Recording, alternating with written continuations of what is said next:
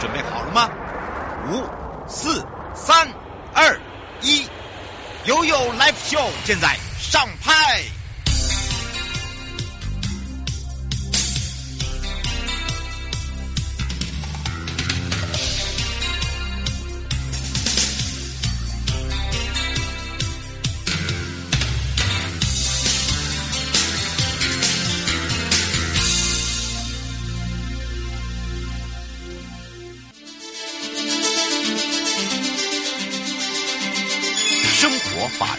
Go Go Go！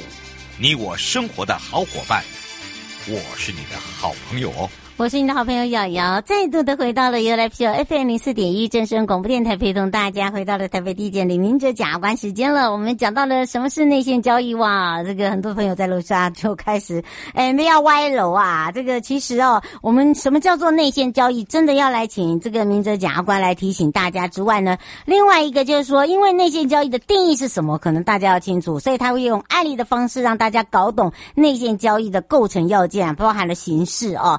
刑责，那这里面有没有这个民事跟刑事呢？我们来赶快呢开放零二三七二九二零，让我们全省各地的好朋友、内地的朋友、收音机跟网络上的朋友来让呃明哲检察官来跟大家打个招呼了。哈喽，好好，瑶瑶你好。是，那当然，我们刚才讲到这个内线交易的定义，就有看大家问了哦，就说，哎，这个到底呀、啊，这个内线交易有这么严重吗？那当然呢，这个内线交易好像感觉上就是间谍嘛，在深入在呃公司，应该是说内部的人在搞鬼，对吧？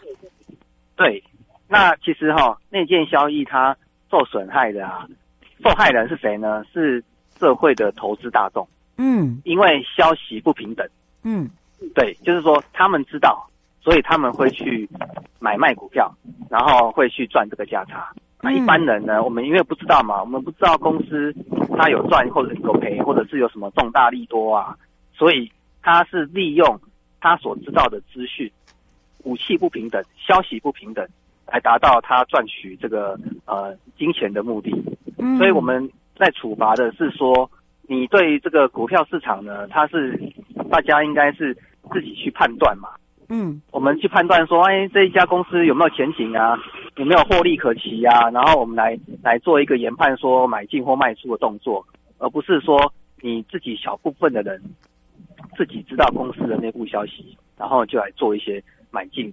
股票赚价赚价差的这个行为，嗯，是，呃，我现在想要请教一下，就是，呃，如像这个都是针对呃股市啦，或者是呃公司的一些内幕啊，才会有这样的一个放消息。他说，可是有些人是放假消假消息，或者是说是公司故意放的话呢，这个也会有刑责吗？也是会，也是会，假消息是另外一个问题，因为我们今天讨论的是它是真的，真的消息。嗯嗯，我们我们今天呃，因为假消息是另外一个标题了，等于是另外一个主题。嗯，哦，对，因为有些公司他会说啊，我公司大赚，啊，其实其实是大赔啊。嗯，比如说他公司已经亏损了，哦，然后他也跟你讲说啊，什么出货很畅旺啊，什么把东西什么运到大陆啦，运到哪一个地方去卖，什么收入很高，然后把这个股票炒高，炒高以后呢，他再全部把它倒出来卖货。卖卖出来，嗯，对，那是另外一个呃要解决的问题。嗯、那我们今天要讲的是真的消息，就是他他真的有赚，但是你在赚的时候，其实大家都还不知道。啊、那我们股市它有那个有一个公开交易，有一个观测站，它有说你公司啊，如果说哈有什么重大利多消息的时候，嗯，你要它有规定说你要什么时候公告。哦，那、啊、你对大家会看公告嘛？公告股市观测站都会有写。那你公告的话，大家就可以去决定说啊，我要不要买进或卖出？嗯，对对对。啊，我现在讲是真的消息，因为我们今天主题是真的，真的有有这个利多哦。但是因为大家不知道啊，只有少数的内部人知道。哦，那、嗯、我们对于这个部分的处罚的规定这样子。嗯，是。哦。吴先生说，如果是一个这个参参会的呃这个场合，然后呢，呃，让自己的朋友知道，然后去买这样子的一个，对对对，这个就叫做内线吗？对，这样就是内线。嗯，那有些有些我们看到，比如说夫妻啊，嗯，比如说老公你在做生意或者是呃工作上哦，会知道一些内部消息。嗯，对对，那你就不可以说啊，你去跟你的老婆讲，然后叫你老婆或者你老婆她就自己去买股票，这一支股票，这样也不行啊。嗯，是。呃，林先生说，请问一下，那实际上知道内部消息也只有这些人，要怎么样才叫做达到内部呃这个出卖的一些消息？怎么样去抓到这个呢？哦，这个因为我们在，哎，股票市场买卖进出都有动作嘛。你只要一买一卖，股市都我们的都可以看到你的买卖的时机时间点。嗯，对。然后我们会从这个时间点再去勾机，再从这个里面再去追查。哦，譬如说你下单的 IP 位置啊，我们可以查到说，哦，你是在哪一家哪一个手机下单的，或者是哪一个、哦、呃证券交呃证券公司下单的。嗯，哦，我们再去回推这支手机或者是这家证券开户的名字是谁？哦，慢慢推上去，我们可以大概。我们就可以知道说，哦，你如果你就是内内内部人的话，公司的内部或关系人的话，那当然就会构成涉嫌有这个啊、呃、内线交易的问题。嗯，是。他说内线交易的刑责很重吗？刑责哦，就是要看，其实他的刑责不轻哦。对，但是我我们现在要讲的是哈、哦，像我们这个案例，就是说、嗯、我们要怎么样去认定，因为。刑责重不重要看你，譬如说我们现在你买卖以后，你赚的价差是多少？嗯，赚了多少，或者是你自赚了多少？像我们今天要讲的就是说，他他买进以后啊，嗯，他没有卖，他一直没有卖，哎，那他难道他可以辩称说，哎，我没有卖啊，哦，我没有卖不代表我赚钱啊，搞不好他过过几天又又亏损啊，对不对？所以我们在在我们法令它有规定一个。拟制，拟制的获利，就是它的算法，嗯、它有个固定公式。嗯，在你这个消息公开以后，嗯，洪先生想请教一下说，说那如果是不是参与这样，是不是呃，在呃从事这一行的工作的这个家人是完全是不能去呃买卖这些自己公司的股票等等？哎，不是，他有规定一个时间点，他是说，譬如说，我们不是会有重大消息，嗯，对，哦，好，啊你。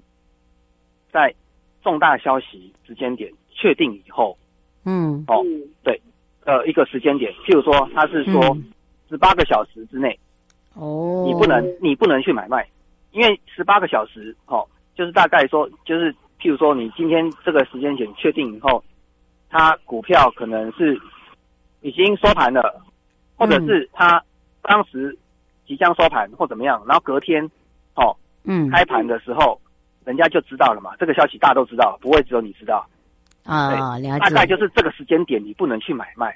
那你隔天你大家都知道以后，你再去追，那没有人会觉，没有人会有意见啊。过了那个时间点以后，你再去买卖，这大家都知道的事情呢，你就我们就不要不用去处罚这种人啊，嗯、对不对？因为你跟社会大众是一样的。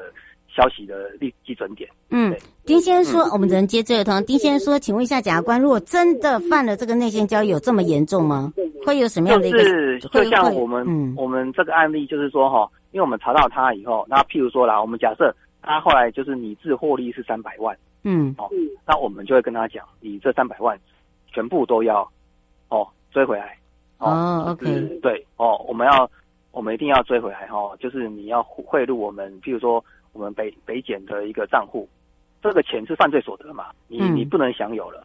好，嗯，第一个我们说请他你，你你这个钱你要汇回来，三百万汇回来。嗯，第二个，你你愿意认罪吗？就是你真的是透过内部关系人或怎么样知道这个消息，你把这个钱你把这个钱回来以后，你又认罪的话，通常我们是不会去做从重量刑的一个的刑度的科刑的一个。我们会跟他说：“你既然你有认罪的话，哈，那我们也会跟法官，呃，请求说比较适当的刑或重新处理都没有关系。”是。那我们后来看到案例以后，大部分啊，就是说，如果他有真的认罪，啊，钱也都缴回来的话，哦，法官通常都有判缓刑的机会。嗯。Okay. 譬如说，他可能判了四个月或六个月，是。哦，然后他是判缓刑，那缓刑就是说，你就不用执行，暂时不用执行。是。